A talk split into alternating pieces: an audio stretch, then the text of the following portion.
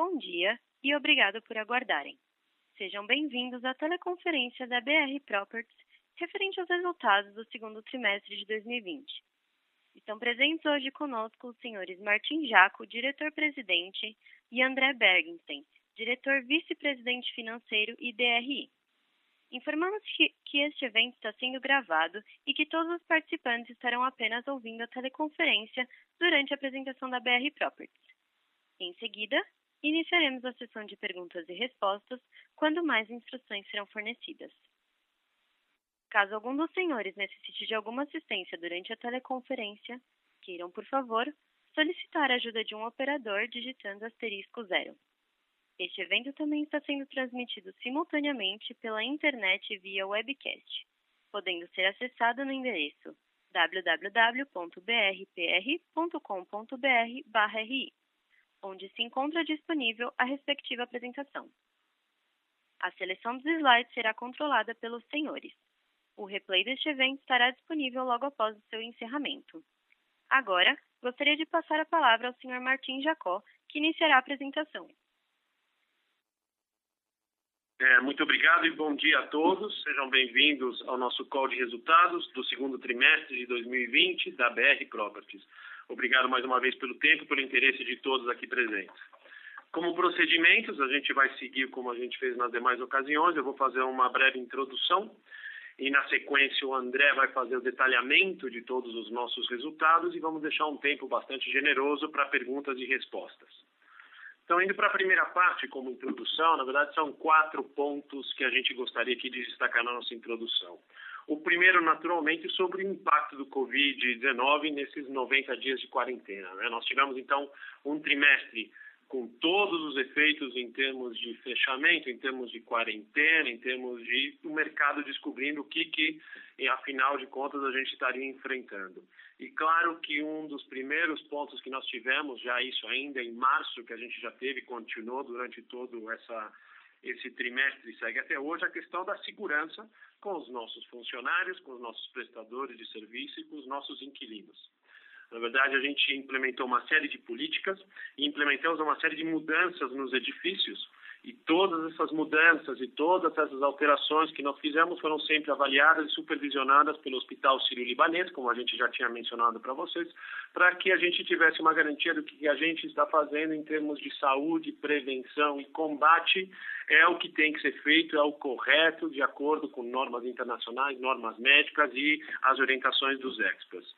Na verdade, isso é um ponto importante. Nós começamos todo esse trabalho em meados de abril, então nós começamos tudo de maneira muito antecipada, as conversas com os nossos inquilinos, com o Ciro, as nossas políticas e todas as ações que a gente deveria tomar.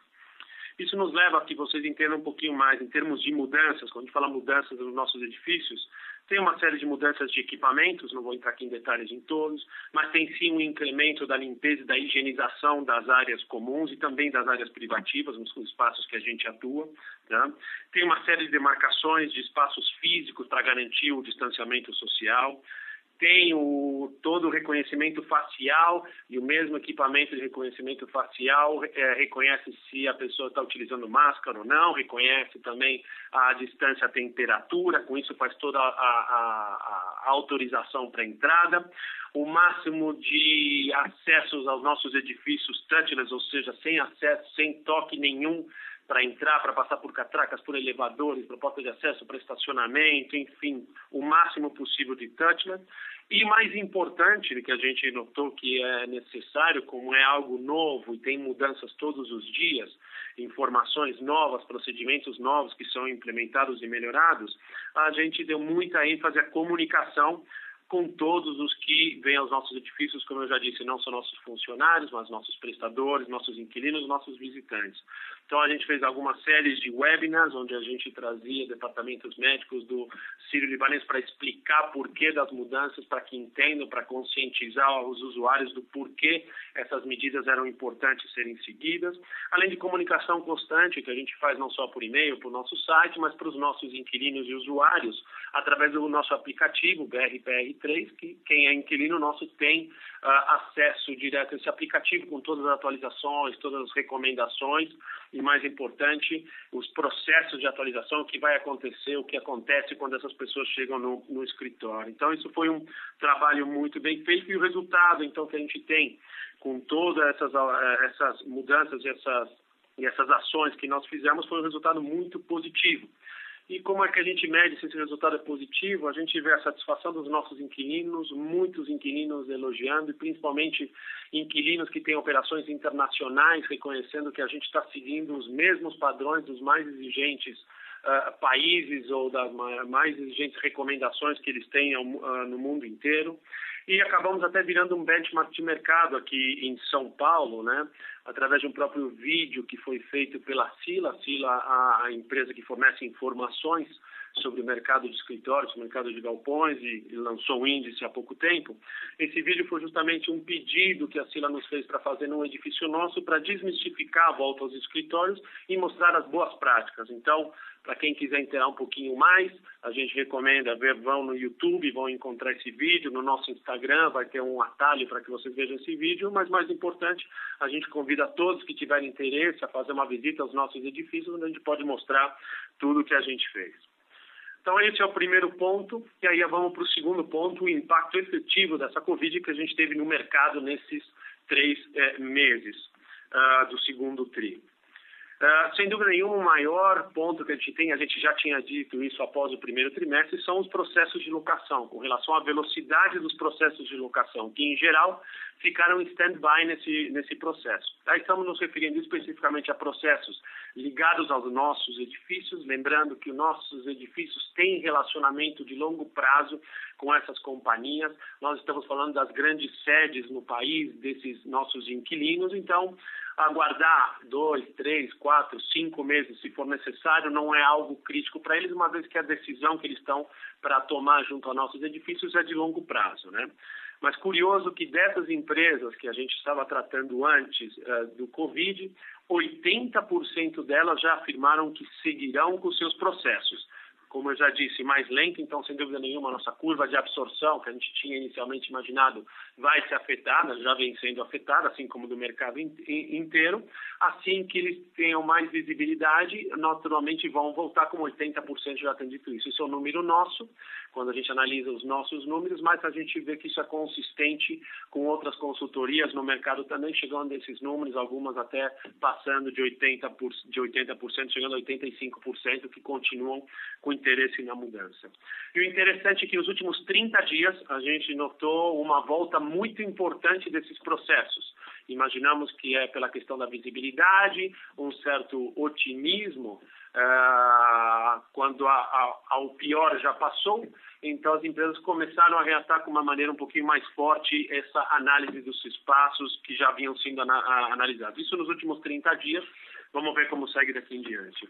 E esse impacto, como é que a gente nota quando a gente fala de números? Falando primeiro de escritórios em São Paulo e Rio de Janeiro, o mercado em geral em São Paulo tem uma absorção no segundo TRI de 153 mil metros, o que compõe no semestre 368 mil metros. Ou seja, é um volume muito forte de absorção bruta, tá? muito parecido com o volume de 2018, tem uma diferença de 2%, 3%, ou seja, praticamente inexistente, ou seja, ainda volumes muito altos. E a vacância em São Paulo de escritório geral foi para 14,7%, teve um incremento de quase 1%, né, de 13,7% para 14,7%. Isso que mostra, não tivemos absorção líquida nesse período, mas sim tivemos absorção bruta. A absorção bruta, vocês lembram, a gente discutiu muito isso em 2017, 18, 19, é o nosso famoso flight to quality. São Paulo vinha numa expansão muito forte, né, além do flight to quality, agora expansão porque os processos foram parados, ficaram um pouco de lado, mas o flight to quality continua bastante forte, o que é algo importante para nós. Aqui vale um destaque, enquanto a vacância em São Paulo é 14,7, a vacância em São Paulo da BR Properties é 9,8, ou seja, a gente está performando melhor do que o mercado, como a gente já esperava. E no Rio de Janeiro, a absorção bruta nesse período foram de 50 mil metros, totalizando no semestre 122 mil metros, também um volume muito bom comparado aos volumes históricos que tinham, um pouco acima até, e a vacância foi reduzida ainda no Rio de Janeiro para 26,2. E da mesma forma aqui no, em São Paulo, a vacância da BR no Rio de Janeiro é ao de 24,9, ou seja, melhor do que a vacância geral no Rio de Janeiro. E quando a gente fala então desses números olhando uh, São Paulo e Rio de Janeiro, vocês notaram através dos nossos resultados que a vacância física na BR Properties, nesse último trimestre, ela diminuiu. Nós tivemos uma absorção líquida positiva, ou seja, locamos mais do que recebemos de volta. E essas devoluções que nós tivemos já eram devoluções planejadas, eram várias pequenininhas que a gente já tinha planejadas, mas isso faz parte do dia a dia, nenhuma causada diretamente pelo, pelo Covid. Então, isso é um ponto muito positivo. Enquanto o mercado esperava que tivesse uma retração muito maior, a gente acabou tendo, na verdade, uma diminuição da nossa vacância, ou seja, um aumento da ocupação do nosso portfólio. Quando a gente caminha para logística, então, logística não vou perder muito tempo aqui, mas como vocês sabem, logística tem sido um dos grandes beneficiados com tudo que está acontecendo, todo o crescimento do e-commerce, principalmente nas regiões muito próximas a, a, São Paulo, né, de Cajamar, onde Cajamar só no último trimestre fez mais de 320 mil metros de locação e a vacância, então, caindo para baixo de 13%. Então, são números muito positivos e nós temos a nossa vacância Uh, que nós temos hoje, na verdade, em Atibaia e Jarinu, está também na casa dos 13%, mais ou menos, então, bem em linha com o que a gente encontra no mercado. Então, esse foi o impacto no mercado, que seria o segundo ponto. Então, terceiro ponto, com relação ao que a gente já viu do Covid, com a gente já viu a relação, o impacto do Covid no mercado, falando um pouco dos nossos resultados nesse período do segundo TRI de 2020. E o ponto que a gente tem é que ele está dentro das expectativas que a BR Properties, que nós como companhia tínhamos no período pré-Covid. Ou seja, após o Covid iniciar-se no final do primeiro TRI, um segundo TRI com toda essa crise do Covid, nós conseguimos manter os mesmos resultados que nós esperávamos antes que começasse qualquer tipo de crise. Então, o que acho que a gente pode resumir que o nosso resultado foi excepcional. A gente conseguiu manter o que a gente já tinha planejado, mesmo com toda essa crise do Covid. E aonde vem esse grande resultado? Que a gente já dizia que a gente estava fazendo um trabalho muito grande no nosso portfólio de transformá-lo num portfólio muito resiliente. E agora essa resiliência ela foi testada nos últimos três meses, não foi só testada, como ela foi aprovada. Né? Se a gente olhar os números, e depois o André vai entrar em detalhe, mas se você olhar, o único efeito que a gente teve foi um diferimento de receitas, mas que mal chegou a 5%, ou seja, muito, muito uh, fraco esse impacto, mas de maneira muito positiva, entendeu? Para tudo que a gente viu no mercado, até outros comparáveis que nos utilizam no mercado, sem dúvida nenhuma a gente teve um resultado muito superior. Tá?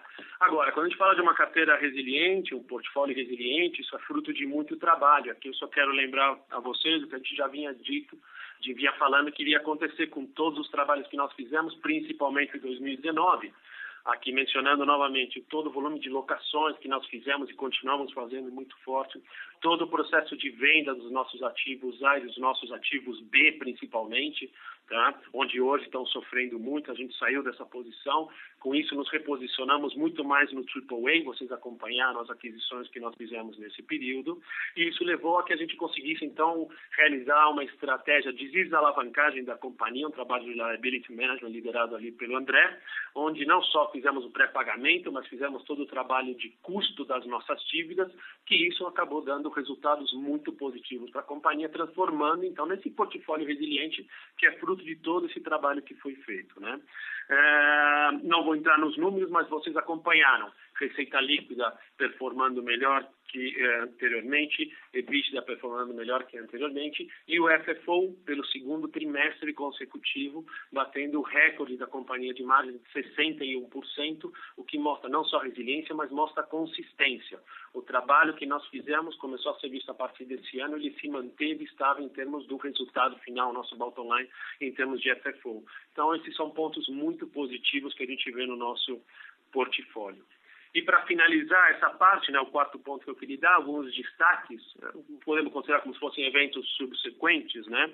Mas a gente queria destacar três pontos aqui. O primeiro, em todos os nossos materiais que vocês viram, né, a apresentação, uh, os resultados, vocês viram uma série de imagens que a gente colocou do Plaza Centenário e efetivamente é para que vocês entendam como ficou esse projeto, um projeto que nos deixa muito orgulhoso, não só pela demanda de ocupação, mas com todo o trabalho que foi feito recomendo a quem puder que faça uma visita, nos avisa, vai ser um prazer levá-lo você esse empreendimento, ele ficou muito bom. E também que a gente colocou dentro da nossa apresentação sobre a nossa obra em Cajamar que a gente aproveitou naturalmente todo esse tempo de seca, que é o tempo ideal, né, para que a gente acelerasse muito a nossa terraplenagem.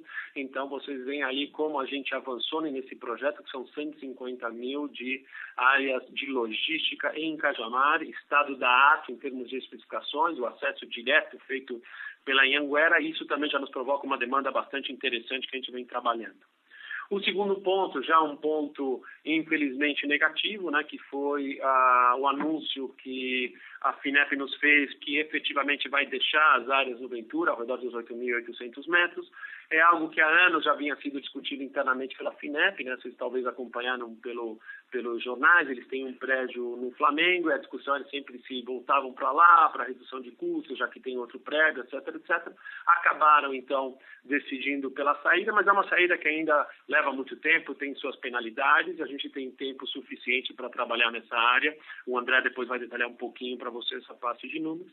E o terceiro ponto, que ontem também ao final do dia, no término do, da, do, de mercado, nós anunciamos mais um novo plano de recompra de ações. Nós tínhamos finalizado o nosso anterior de 4 milhões de ações, que a gente conseguiu executar num curto espaço de tempo, e agora anunciamos um novo plano de 11 milhões, uh, de recompra de 11 milhões uh, de ações, o que isso mostra o que a gente sempre vem dizendo. Existe uma desvalorização muito grande da nossa ação, o que deixa, então, as nossas ações como um dos melhores investimentos que a gente pode fazer. Então, vamos ver daqui para frente como, como a gente vai operar nessa parte de recompra. E o resumo, então, que a gente teve um trimestre operacionalmente muito bom, apesar de todos os desafios o que não significa que, é, é, que estamos falando que é tudo maravilhoso, que está tudo fantástico. Não, é um desafio. Nós estamos passando uma época bastante difícil, processos de locação vão ser mais longos, mas todo o trabalho que a gente fez e a atenção à operação que nós temos se mostrou bastante eficiente e esperamos que continue ainda assim nos próximos trimestres a vir. Dito isso, eu vou passar a palavra agora para o André para detalhar mais os resultados do segundo tri. Obrigado, pessoal, e André. Obrigado, Martim. Bom, bom dia a todos, todo mundo. Obrigado aí pela presença hoje no call. Acho que com relação aos destaques financeiros do TRI, né, desse segundo TRI 2020, gostaria de destacar assim, os seguintes pontos. Vamos lá. Então, a gente registrou no segundo trimestre de 2020 uma receita líquida de 75,5 milhões de reais, que representa, na mesma base de propriedades, né, comparando com o ano passado, um aumento de 13%, né, que reflete a forte redução das taxas de vacância nesse período, né? E a resiliência, mais uma vez, como o Martim mencionou, do nosso portfólio a todos os efeitos aí da pandemia e tudo que a gente vem passando. Acho que é importante destacar, que eu sempre é, mostro, a gente tem hoje cerca de 14.400 metros quadrados já contratados que ainda não tiveram receita registrada no segundo trimestre de 2020, tá? É, assim como a gente abordou no primeiro trimestre do ano, no segundo TRI a companhia continuou analisando seu portfólio de locatários a fim de entender eventuais necessidades extraordinárias do ponto de vista operacional dos inquilinos, bem como possíveis impactos financeiros decorrentes de tudo isso que está acontecendo da crise aí do Covid. É, aos locatários mais sensíveis ao impacto da quarentena foram concedidos alguns diferimentos de aluguel para serem pagos na sua maioria entre agora o segundo semestre desse ano e o primeiro do ano que vem, conforme acordo realizado em cada situação. Tá? O volume de aluguéis feridos, como o Martim mencionou, correspondeu a aproximadamente 5% só receita bruta da companhia, é muito pouco, mostrando mais uma vez aí a qualidade do nosso portfólio. Eu acho que também, quer dizer, o, o aspecto profissional do nosso relacionamento, do nosso lado e do lado dos inquilinos, né, que a gente vem falando, né, foi sempre assim, é, também o trabalho desenvolvido por nós e pela BRPRA nesse contato contínuo com o inquilino, nesse relacionamento muito próximo, nesse momento isso é um diferencial enorme, né, faz com que a gente tenha e teve uma negociação muito profissional e os inquilinos também tiveram uma negociação muito profissional, aqueles que precisavam, para fazer com que a gente conseguisse ter esse controle, ter esse diferimento muito pequeno, é, ter uma provisão muito baixa, né, mantendo nossos índices de implência a patamares historicamente muito baixos, mesmo considerando tudo isso que está acontecendo. As despesas gerais e administrativas, excluindo despesa com vacância, plano de opção, impostos e tributos e provisão para devedores duvidosos, alcançaram no TRI 14,7 milhões, super em linha com os últimos trimestres e anos anteriores. O aumento na linha de despesa operacional, que foi a única coisa diferente aí dos trimestres anteriores, foi decorrente da constituição de uma provisão para devedores duvidosos no montante de 2,2 milhões de reais. Com isso, e a partir da redução das nossas despesas de vacância por conta da redução da vacância física no, no último ano, a companhia apresentou um EBITDA ajustado de 52 milhões de reais no TRI, representando um aumento de 18% quando comparado ao segundo TRI de 2019, mais uma vez na base das mesmas propriedades, onde a comparação é justa. A margem EBITDA no trimestre foi de 69%, quase 70%. Mais um destaque no TRI foi a despesa financeira líquida ajustada, que foi de somente 5,6 milhões de reais no trimestre, representando uma redução de 92% em comparação ao mesmo TRI do ano passado. Esse resultado foi fruto do trabalho desenvolvido nos últimos anos em nossa estrutura de capital, a partir das vendas de propriedades non-core que a gente veio fazendo, intensificou bastante ano passado, o aumento de capital, o follow-on que a gente teve em novembro de 2019, e a liquidação de um montante expressivo de dívida, das dívidas mais caras, proporcionando assim uma forte desalavancagem financeira. Ao mesmo tempo, a gente conseguiu uma expressiva redução do custo médio da dívida, que associado à redução da taxa de Selic, e mais uma aí ontem, passando para 2%, também trouxe uma grande queda no custo nominal. Nesse trimestre recém-encerrado, o custo médio efetivo da dívida foi de 3,7% ao ano, analisando, uma redução de quase 6 pontos percentuais quando comparado ao segundo tri do ano passado, o menor custo da história da BR Property, sem dúvida nenhuma. Apresentamos, então, com isso, um FFO de 45,7 milhões e no acumulado do ano 92 milhões de reais, correspondendo a um aumento nominal de 79 milhões de reais quando comparado ao mesmo período do ano passado, ao mesmo semestre, primeiro semestre do ano passado. A margem FFO atingiu 61%, o maior nível já registrado desde a criação da companhia esses expressivos FFO e margem FFO alcançados no semestre refletem mais uma vez o trabalho que a gente realizou na reciclagem do portfólio, bem como na gestão dos passivos, gerando uma enorme eficiência nos nossos resultados em linha com as nossas expectativas, mais uma vez, em linha com as expectativas pré-Covid. Tá? Era o que a gente imaginava e é o que a gente está alcançando. Com isso, o lucro líquido final registrado no segundo TRI foi de 20 milhões de reais. A companhia encerrou o TRI com uma dívida líquida de 466 milhões e uma posição de caixa de 1 bi 280 milhões. A partir do trabalho realizado em 2019 na nossa estrutura de capital, a companhia segue mantendo indicadores de alavancagem extremamente confortáveis. A relação entre dívida líquida e valor do portfólio, né, o LTV líquido, permanece em 6%, e a relação entre dívida líquida e EBITDA ajustado em 2%. No segundo TRI, a gente emitiu a quarta, a décima quarta, desculpa, emissão de debêntures, CLEAN, no valor de 250 milhões de reais, com prazo de vencimento de três anos, bullet, e custo de 137% do CDI, tá? o que é equivalente hoje, né, a partir dessa nova redução da Selic, a somente CDI mais 0,73% ao ano.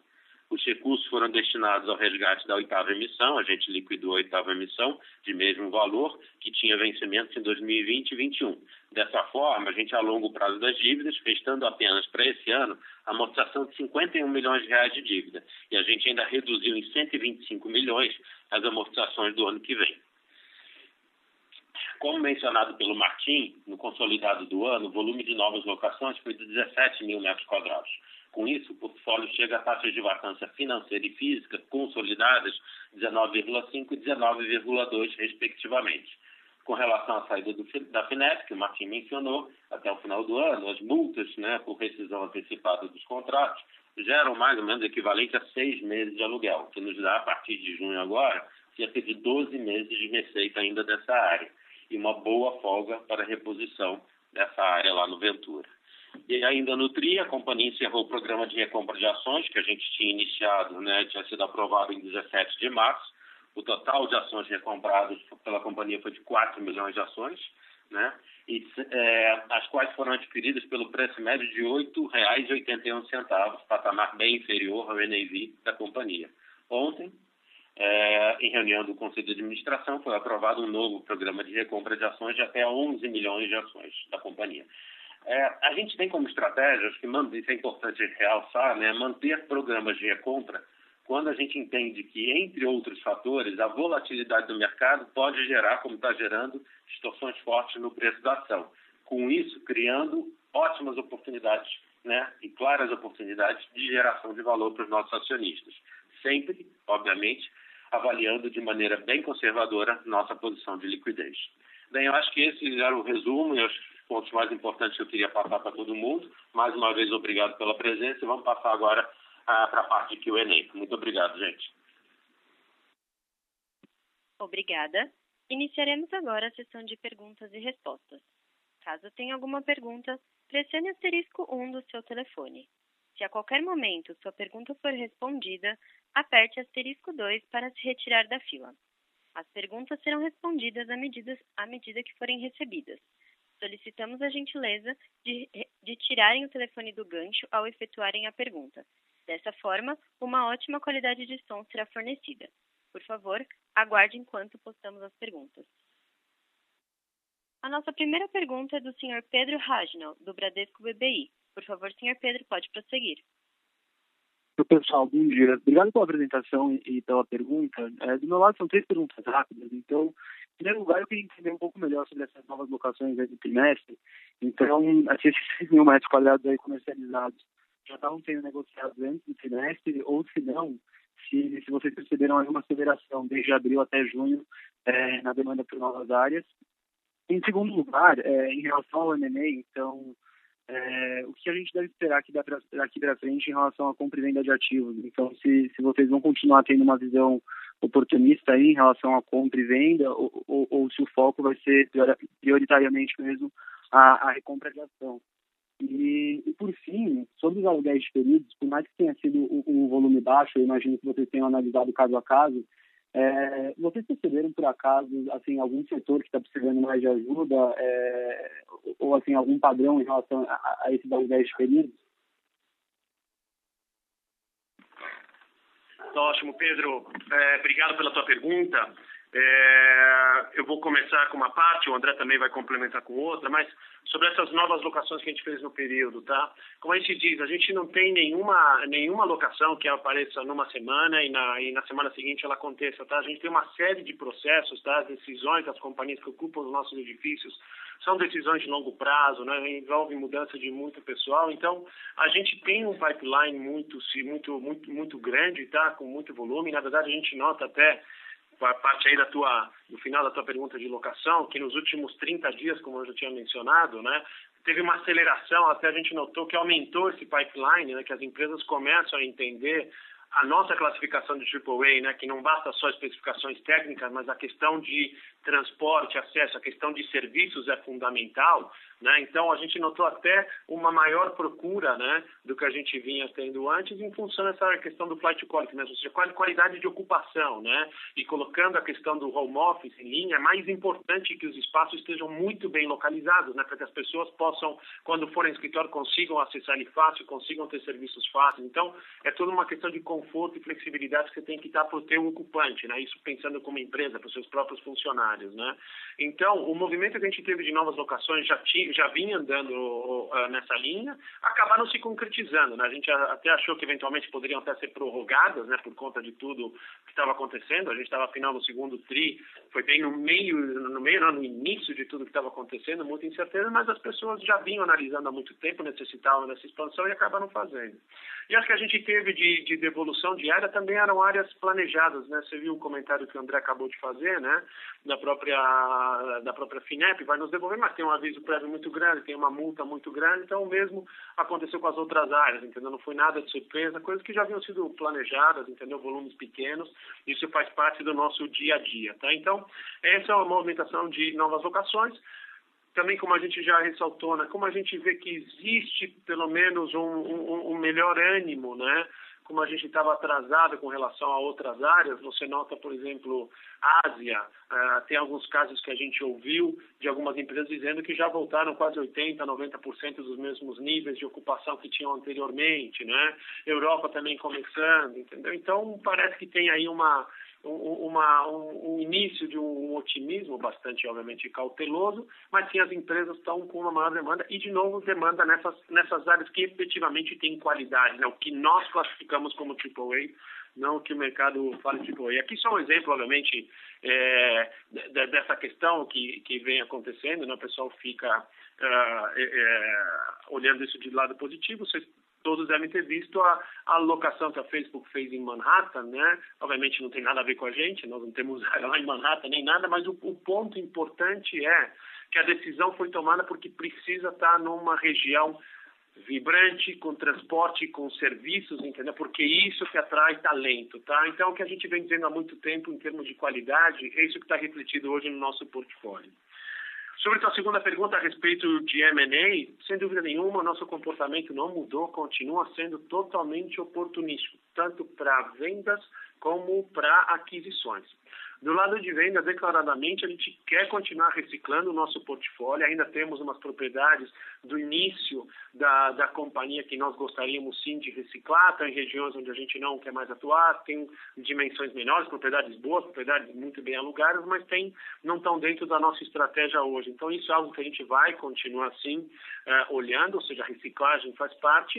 E uh, novas aquisições só vou lembrar algo que a gente dizia isso já no ano passado, que a gente se antecipou muito a todo esse mercado, né? a gente fez as aquisições antecipadas, nosso M&A antecipado, então você tem, nós temos 150 mil metros em Cajamar para entregar, 100 mil metros de espaço super AAA dentro de São Paulo de escritórios, né? então a gente já está muito bem posicionado, claro que continuamos vendo, se a gente encontrar algo que faça sentido, e fazer sentido para nós não é simplesmente preço, é preço que dentro do nosso portfólio faça sentido, onde a gente encontre que tenha demanda, onde a, a equação de fundos que a gente vai utilizar seja faça sentido, a gente poderia fazer, mas sempre de uma maneira muito oportunística, tá? Não temos nenhuma obrigação, entendeu, de, de, de aquisições, de volumes, não temos absolutamente nenhuma meta relacionada a essa parte, né? Eu vou tocar um pouquinho de diferimento, já passo aqui para o André, né? É, sem dúvida, né? O que a gente está vendo aqui é que tem empresas com todo esse com todo esse com, todo, com, com, toda essa epidemia que a gente está vivendo, e aí um passo atrás, né? Um dos pontos que a gente também tornou nosso portfólio muito mais resiliente foi até a própria diversificação que a gente teve nos diferentes ramos da economia e dentro de cada ramo da economia com diferentes inquilinos. Hoje a nossa concentração no inquilino único é muito, muito baixa, né? Então isso torna ele mais resiliente. Agora, sem dúvida nenhuma, umas áreas sofreram muito mais do que outras, os setores da economia foram muito mais afetados do que outros. Então, se você tem no seu portfólio, né, como nós temos um caso, empresa ligada ao setor de transporte aéreo, turismo, claro que foi afetado e aí as negociações que a gente teve foram mais uh, foram mais favoráveis ao inquilino, a gente foi muito mais condescendente no inquilino, porque efetivamente existia uma necessidade. Nas nossas áreas dos prédios, onde a gente tem áreas, por exemplo, de retail, que é muito pouco, mas é o café, é a academia, é o restaurante, enfim, a manicure, enfim, todos os serviços que a gente tem no prédio, claro que esse sofreu um pouco mais, então ali nós fomos um pouco mais, uh, mais, mais positivos ou mais, uh, ou mais condescendentes até com a, com a, com a própria discussão. Mas vale reiterar o ponto que o André colocou, que a gente sempre reitera. Existia uma maturidade muito grande dos nossos inquilinos, que também ficou muito contente de ver os nossos inquilinos. Pouquíssimos são os casos que vieram simplesmente porque eu vou tentar um desconto porque sim. Quando vieram conversar conosco, vieram de uma maneira muito profissional, sabem que nós nos comportamos de uma maneira muito profissional, então as conversas foram uh, fáceis, entre aspas, porque nós estamos falando de situações muito difíceis, delicadas para o mercado em geral e para esses inquilinos nesses setores mais, mas profissionais no sentido, olha, esse é o ponto, como você pode me ajudar, isso aqui já me ajuda, e acabou sendo, por enquanto, só diferimento. Mas eu vou passar para o André, que ele pode dar um pouquinho mais de cor nessa parte de diferimento. É, tudo bem, Pedro. Acho que só assim, em relação ao ponto anterior, rapidinho, acho que sempre cabe lembrar, a BR Properties é uma empresa de investimento. Tá? Então, sempre a gente vai ter a cabeça da oportunidade. Dentro do mercado que, a gente atua, dentro do conhecimento que essa equipe aqui tem e dentro da perspectiva futura que a gente tem do mercado. Então, é isso que vai pautar para nossos investimentos, aquisições, né, é, vendas, né, programas de recompra e assim por diante, tá? E, e, com relação ao diferimento, foi isso que o Martin falou, né? A gente foi de uma forma assim muito tranquila, profissional, conversando com aqueles que vinham falar com a gente é, em relação ao varejo que a gente tem debaixo dos prédios, a gente que tomou atitude, né? Não fazia sentido esses caras ficarem abertos, então a gente não pode obrigá-los a fechar, mas a gente teve uma conversa e, enfim, foi muito bem alinhado com todos eles, né? Obviamente aí durante esse prazo toda a pandemia, agora está retornando, não teve diferimento, né? Um pouco mais de longo prazo para essa pequena parte do varejo. Para os demais inquilinos mais afetados, aí o Martins citou aéreo, automobilístico, né? A gente teve realmente negociações né? Talvez dois aluguéis, três aluguéis às vezes durante esse período, tá? Onde a gente vai receber ao longo dos próximos semestres, no primeiro semestre do ano que vem, né? Acho que uma coisa importante também a ressaltar, além de ter representado um percentual pequeno, além dessa conversa muito madura, obviamente todos os nossos inquilinos eles têm garantias, são garantias contratuais, né? Ah, e toda essa negociação foi feita também olhando o tipo de garantia. Então, em alguns casos onde a gente entendia a necessidade que ele alongasse um pouco mais isso, por conta do mercado que ele está atuando e por conta do impacto que teve, ao mesmo tempo a gente aumentava a garantia ou alongava a garantia. Então, tudo isso foi feito de uma maneira muito legal, muito correta e que dá a gente o conforto do recebimento desse diferimento e de conforto de que a gente conseguiu atender ao nosso inquilino dentro da necessidade de um momento completamente extraordinário que a gente viveu. Não, está muito claro. Obrigado, pessoal. Obrigado, Pedro.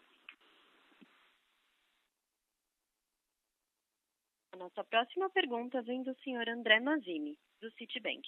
Por favor, André, pode prosseguir. Bom dia, Martim, André.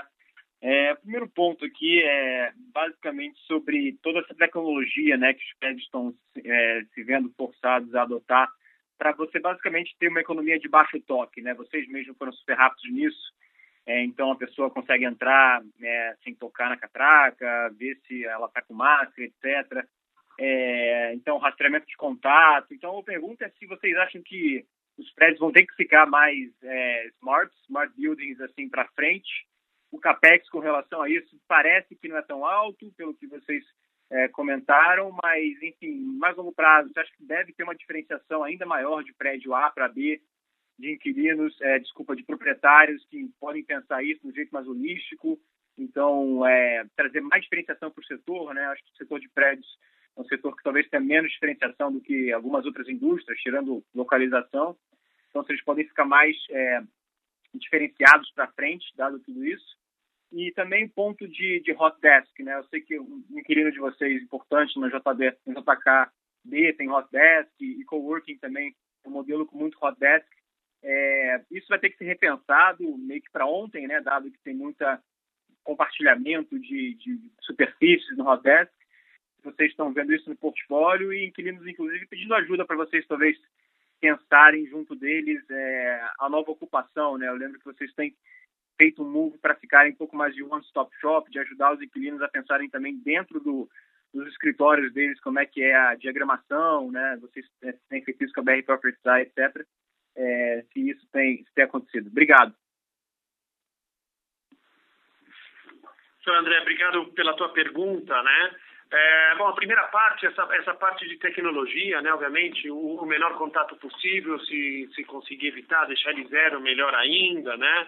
É, de novo, não se trata de nenhuma tecnologia nova, é, é a tecnologia que já existia, mas um pouco por nunca ninguém ter pensado, nunca ninguém ter visto a necessidade, né? Foi pensada, mas tão logo surgiu isso aqui, todo mundo falou, pera só um minuto, a gente tem essa tecnologia e dá para implantar, né? Um pouco como foi todo mundo dizendo, puxa, funcionou muito bem o, o, o, home office, né? E funcionou porque existe tecnologia para isso. Ela já existia, né? Mas agora foi efetivamente testada, né?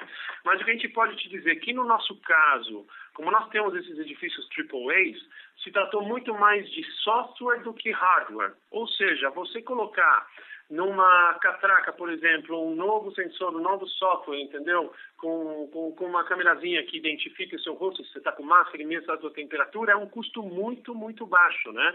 Porque permitia ser instalada já nos equipamentos que você tem, porque a gente tem áreas de chatos disponíveis para passar nova fiação, nova tubulação, seja lá o que você precise, porque você tem volumes que justificam esses investimentos. Então, na verdade, os investimentos foram muito marginais Tá? Não tem absolutamente nada impeditivo para que você é, tome as, as, as, devidas providências que você tem que fazer agora. Né? Até um pouco o vídeo né, que, que nós gravamos junto com o Cida foi justamente nessa linha. Olha, vamos desmistificar um pouco. O que a gente precisa para estar seguro, para dar segurança para todo mundo é, primeiro, mostrar que existe sim uma liderança, que existe sim um protocolo e ele vai ser seguido. E, segundo, mostrar que o que tem que ser feito não é nada do outro mundo, são coisas simples.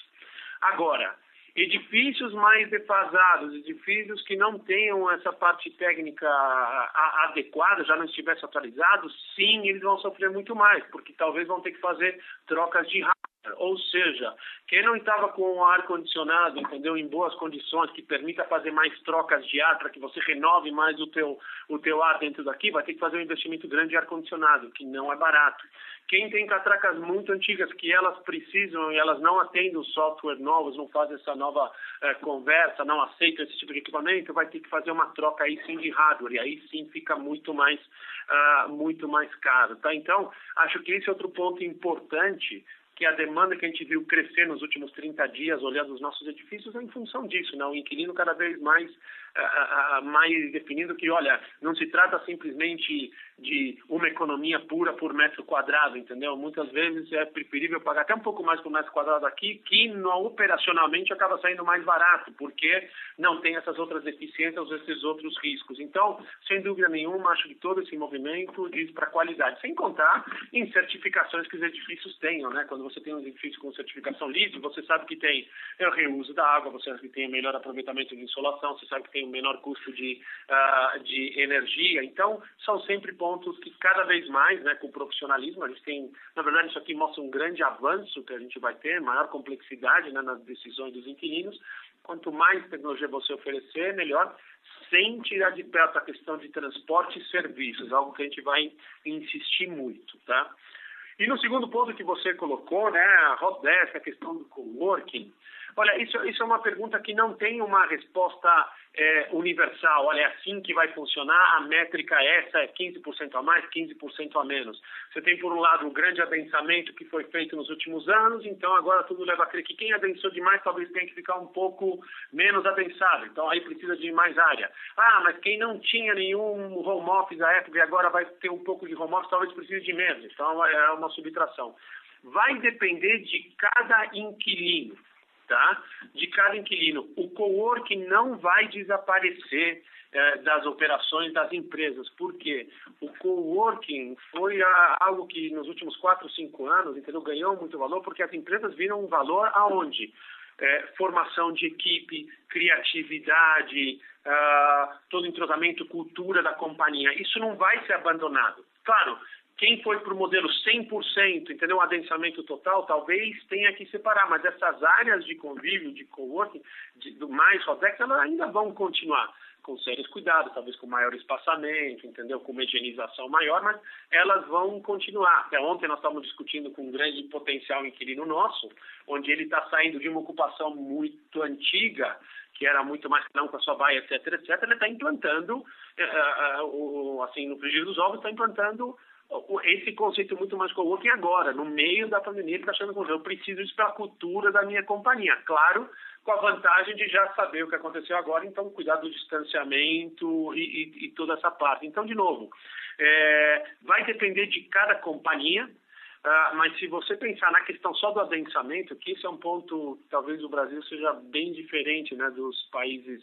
uh, mais hemisfério norte. O nosso adensamento é muito grande enquanto lá fora é, o adensamento gira de 10 a 15 é, metros quadrados para cada, para cada ocupante, aqui nós estávamos em linha com 7, 6, entendeu? Até inferiores em alguns casos. Né? Então, isso pode ser algo que sim é, faça uma necessidade maior de, de, de ocupação, tá? Mas Acho que é muito cedo para ver, depende de cada caso a caso. E um ponto que você disse também é verdade. A gente comentou muito que a gente fez nos prédios, nas áreas comuns, mas também a gente colocou até no material o nosso andar, a gente já refez todo o layout dele para a nova realidade. Né? E por que, que a gente fez isso? Né? Primeiro, porque a gente está muito, uh, uh, uh, muito antenado nessas, nessas tendências, o que tem que ser feito, e a gente utiliza muito o nosso escritório também, e os nossos prédios, como benchmark para os novos inquilinos, né? Quem quer ocupar, que, como é que vocês estão fazendo aqui no, nos prédios? A gente recebeu ligações até de inquilinos, prédios que não são nossos, para saber o que, que a gente fez no prédio e para conhecer layout, como é que vocês fizeram, que solução vocês fizeram no espaçamento de mesas,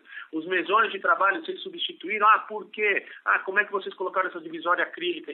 É, é, coisas, é, no nosso escritório, por exemplo, você vai, no, você vai no banheiro, você não toca mais a porta, a gente colocou um sensor que é super simples, mas abre as portas, abre as portas de acesso ah, das áreas internas, enfim, são uma série de alterações que a gente usa isso aqui como também um grande showroom para os inquilinos verem e desmistificar um pouco o que está acontecendo. Então, acho que esse é um pouco o caminho. Muito cedo para dizer qual vai ser o efeito de tudo isso, sem dúvida nenhuma tem efeito. O mercado continua evoluindo, amadurecendo. A questão do home office vai ser algo muito importante, tá? Mas necessário isso não significa que os escritórios vão desaparecer. Na verdade, isso é uma grande bobagem, né? Quem continua insistindo com essa, com, com essa terminologia. Escritórios com boa qualidade, boa localização e serviços vão ser cada vez mais demandados, como tem sido. Então, o próprio o exemplo que a gente deu do Facebook é esse. Obrigado, André. Obrigado, Martim. A nossa próxima pergunta é do senhor Igor Altero, do Santander. Por favor, senhor Igor, pode prosseguir. Bom dia, pessoal. Obrigado pela apresentação. A minha pergunta é mais com relação às novas negociações. Né? Vocês comentaram que está demorando um pouco mais é, do, do, que o usual. É, eu queria entender com relação a preço, vocês estão vendo uma, uma pressão um pouco maior e, e, a, e a segunda também ainda na, na questão do, do, tempo, se vocês têm um pouco de granularidade de quanto tempo vocês demoravam para fechar um contrato, vamos dizer, pré-pandemia e pós-pandemia. Obrigado. Oi, Igor, obrigado pela tua pergunta, tá? É, não, é muito difícil. É, é, de novo, cada empresa, imagina que essas empresas estão tomando decisões de contratos que assinaram conosco de 10, 15 anos, né? Então, não, não tem uma regra tá? Não tem uma regra. Essas empresas começam seus movimentos de mudança e às vezes podem demorar três anos, entendeu? Dois anos, entendeu? Como são casos que a gente tem no nosso portfólio, tá? O que a gente tem, sim, esse pipeline que a gente tem de negociações são pipelines que já vêm há muito tempo. Não sei se você lembra quando a gente falava do passeio também, que era no Rio de Janeiro, 2017, 81 mil metros vagos, a gente falava isso, olha, tem um pipeline, conhecemos esse pipeline, é a questão de maturi, eh, eh, da maturidade, de maturação dele até que sejam locadas. E efetivamente foi, hoje a gente tem 97% de ocupação, né, isso a gente conseguiu quase em dois anos, com as empresas que já estavam ali no nosso pipeline. Então, o que a gente pode dizer hoje é que essas empresas continuam, continuam firmes, aumentaram até a procura nos últimos 30 dias, como a gente já disse, mas vão demorar um pouco na tomada de decisões porque tem a questão do mercado, da, da companhia, do setor de atividade dessa companhia, que ela tem que entender para saber, ok, qual que é o aftermath, né, de tudo o que está acontecendo agora, né, e conseguir então falar, bom, esse é o que eu vou precisar, essa área que eu vou efetivamente precisar, e também tem todos os efeitos de mais adensamento, menos adensamento, vou ter um pedaço de, de em home office, quanto vai ser essa questão de home office, entendeu? Então qual vai ser a conta, o headcount que eu tenho que fazer efetivamente, se eu tenho home office, necessariamente eu vou precisar, entendeu, de hot desk, entendeu? Porque não adianta fazer um para cada funcionário, se eu tenho, sei lá, mil funcionários mais 700 é o que vão no máximo num dia bom, para que eu vou ter mil posições, entendeu? Eu vou ser obrigado a ter essa questão de rodar para que eu tenha um espaço menor. Então, tem todo esse entendimento, né? A questão vai demorar mais. O que eu quero dizer com isso? A gente tinha casos que a gente estava na iminência já de ter um, um, final e isso já foi prorrogado dois, três, quatro meses, tá? Vai depender tudo de como é que é daqui para frente, o que, que é o comportamento, mas a gente acredita que deve acelerar um pouco.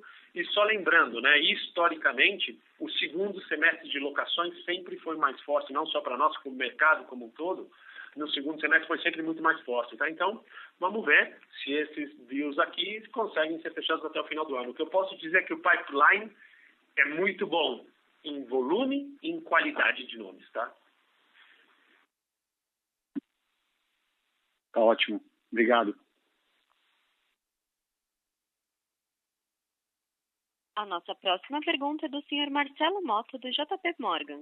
Por favor, Sr. Marcelo, pode prosseguir.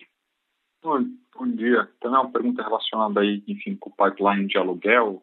Uh, se vocês pudessem dar um, um update do, do parque da cidade e quando a gente olha esse pipeline de, de aluguel que vocês estão falando, aqui vocês estão pensando mais em espaços quebrados ou a gente está falando em grandes áreas, enfim, tem alguma parte um pouco mais uh, quantitativo, enfim, que vocês podem dar, né? Dado que, por exemplo, o Parque da Cidade, para quem precisa de muita área, é excelente, né? Você olha o Ventura agora também com a saída do Cinep, enfim, que teve com a Petrobras no mercado do Rio, você também tem grandes áreas em que você poderia ter né, o, o flight to quality talvez de empresas inteiras, né? Então entender um pouco vocês estão vendo essa rotação de, de empresas, enfim, trocando e concentrando uh, seu pessoal dentro de um prédio só, ou são expansões marginais de empresas que estão enfim, procurando mais uma diversificação geográfica dentro dos seus AAAs, enfim, entender um pouco como é que vocês estão vendo essa demanda. Obrigado.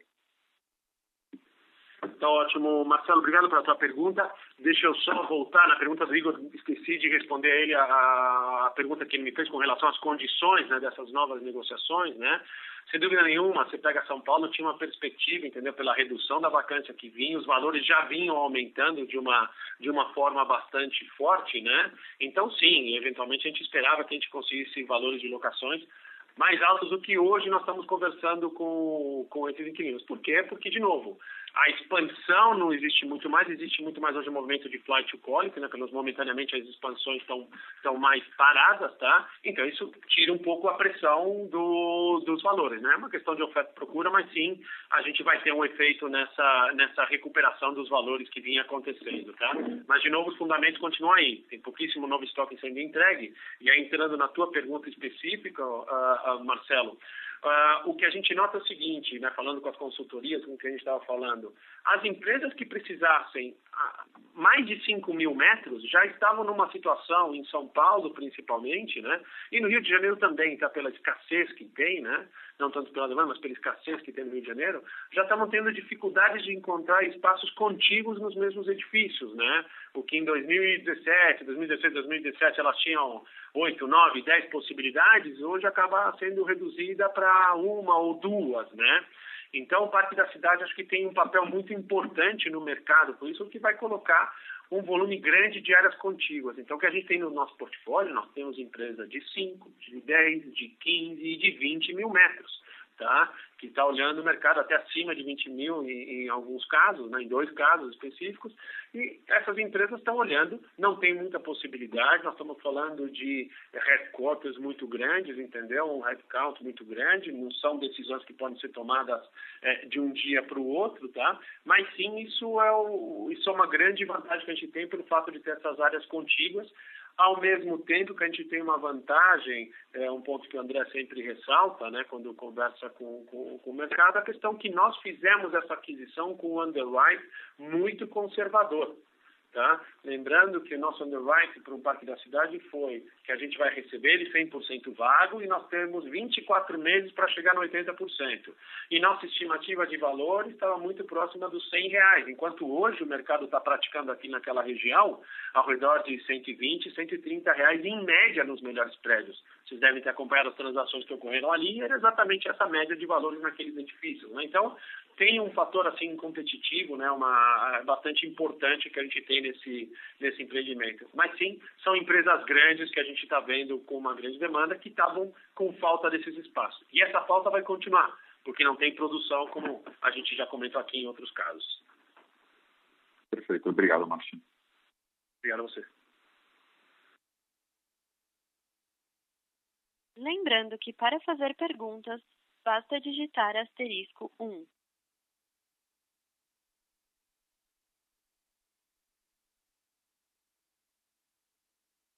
Encerramos neste momento a sessão de perguntas e respostas.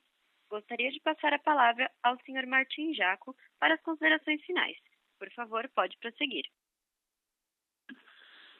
Perfeito. Pessoal, muitíssimo obrigado pelo interesse e atenção de vocês no nosso call. Queria deixar aqui um agradecimento especial a toda a equipe da BR Properties, na sua sede, nos seus edifícios, todo o fruto desse resultado é um trabalho muito duro de toda a equipe, então agradecer toda a dedicação e tenham certeza todo mundo, o mercado inteiro, que essa dedicação continua e que a gente espera repetir esses resultados e melhorando trimestre após trimestre. Pessoal, muito obrigado e um bom dia a todos.